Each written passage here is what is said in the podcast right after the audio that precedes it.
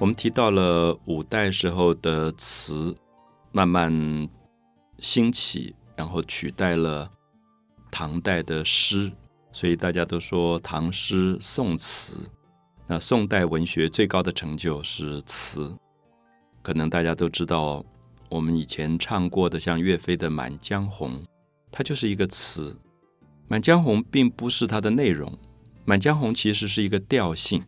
有点像西方音乐里面说 G 大调、C 大调这样的讲法，只是中国的词习惯用一个感觉的字去形容它，所以特别豪迈的歌曲就被称为《满江红》啊，用翁红的这个共鸣音，比较可能稍微抒情一点、委婉一点的，可能叫《浪淘沙》。啊，好像浪在淘洗水里的沙一样，所以它这个都是都是调性。我讲到《满江红》《浪淘沙》《相见欢》《虞美人》，都是调性。那么作词的人拿到这个调子去填词，把字一个字一个字填进去，叫做填词。那么填词特别牵涉到你这个字放在这里对不对？因为这个音要往上扬的时候。你如果放进了一个字，刚好是这声字，唱歌的人就没有办法唱下去。所以，我们知道，我们今天在唱歌的时候，也牵涉到这样的问题，就是你一听你就知道这个歌手他对声音的讲究清不清楚。如果他不清楚，他可能在曲调上明明这个地方应该是一个扬声字，结果他刚好放成了一个仄声字，就是一个往下走的声音，所以你唱起来就很拗口。没有办法记忆，也没有办法接啊，所以很多人认为说，一首歌能够在民间流传个五十年、六十年，大概真的就是好歌了。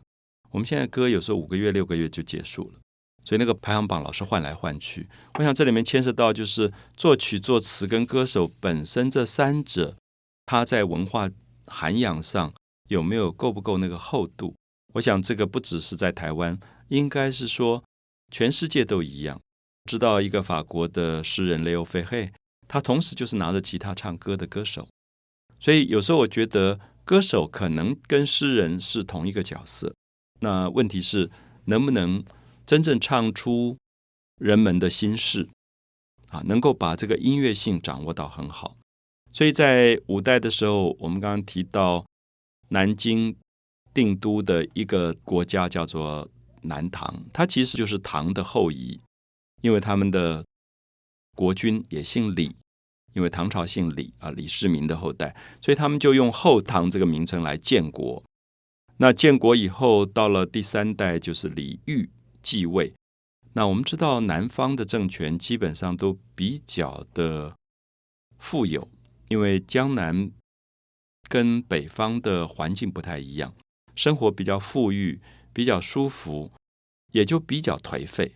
通常我们可以说，人在比较寒冷、比较辛苦的环境当中，他会奋勉工作。可是，在江南天气很好、很温暖，然后出产这么丰富，鱼米之乡，所以他就少掉了一个创业上的这种用力的东西。尤其到了第三代李后主，我们称为后主，就是亡国的这一代了。他年轻的时候吃喝玩乐，我们可以看到那个时候他就很喜欢唱歌。大概在今天的话，是整天泡在卡拉 OK 的那种人。那喜欢唱歌，然后喜欢跟女孩子在一起，呃，嬉嬉闹闹。我们知道他有大周后、小周后，就是两个妃子是姐妹。然后他常常跟他们调情，然后就写了一些很浓艳的诗啊，就是有一点像今天的。情歌，而且也很大胆，讲欲望、讲肉体的关系，都讲到非常大胆的这个作品。那么，所以我们说，李后主本来并不见得一定是一个非常好的写词的人，他只是喜欢音乐、喜欢唱歌而已。可是后来他忽然亡国了啊！亡国是北方的宋朝已经起来了，宋太祖赵匡胤陈桥兵变。然后统一了北方，北方本来也是分裂的。统一了北方以后，到了宋太宗，就开始往南方进军，就要统一当时的中国。所以我们看到北宋在强势底下兵临城下，那个大军就开到了南京城下。这个时候，李后主忽然发现啊，怎么打仗了？他从来没想到有一天会打仗，因为每天都过得好日子，所以从来没有想到战争真的会发生。而战争一发生的时候，毫无抵挡的能力。所以在这个时候，我们看到李后主沦为一个亡国之君，也被宋太宗俘虏到北方去，他变成了囚犯。那么变成囚犯之前，他毕竟是皇帝嘛。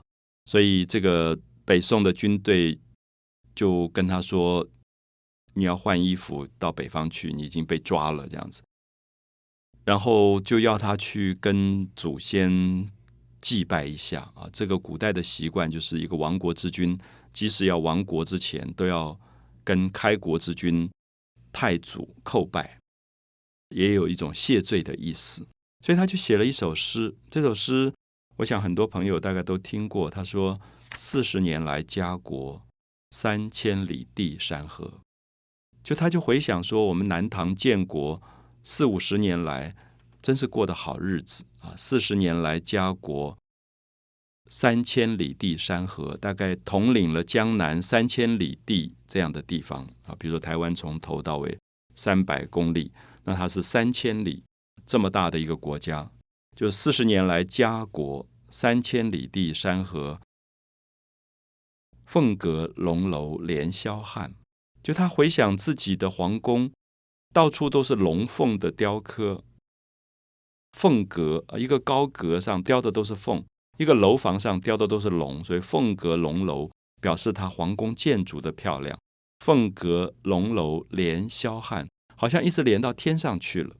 这么美的一个城，这么美的一个皇宫，玉树琼枝烟作罗。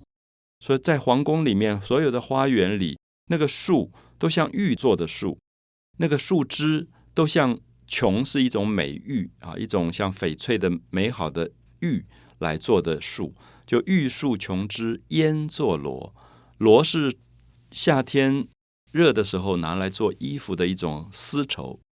可是这个丝绸薄到什么程度？薄到像烟一样，非常非常漂亮的柔软的东西。像《红楼梦》里面讲的，有一种最薄的螺，叫做软烟罗啊，就远远蒙起来有点半透明，像烟一样的。所以他说：“玉树琼枝烟作罗，几层是干戈？几层是干戈？干戈大家知道就是武器。什么时候想到有一天会动刀兵？有一天会？”真的打起仗来了。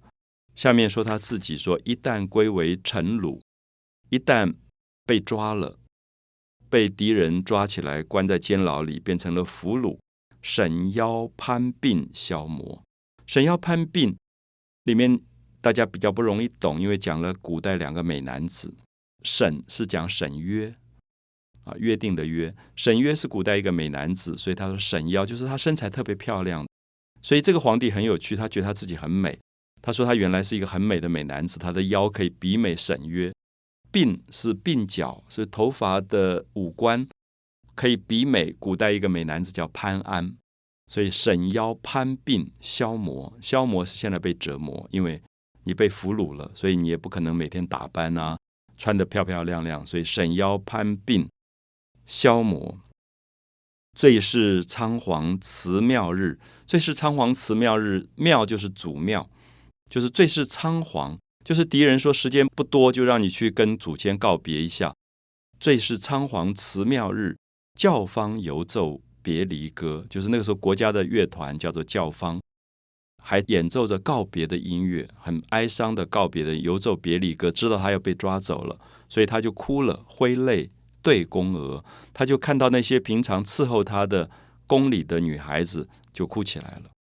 那么我们可以看到，这是非常重要的一个填词的作品，就是他新写的一首歌，而这个歌也就后来在他做了俘虏以后广为流传。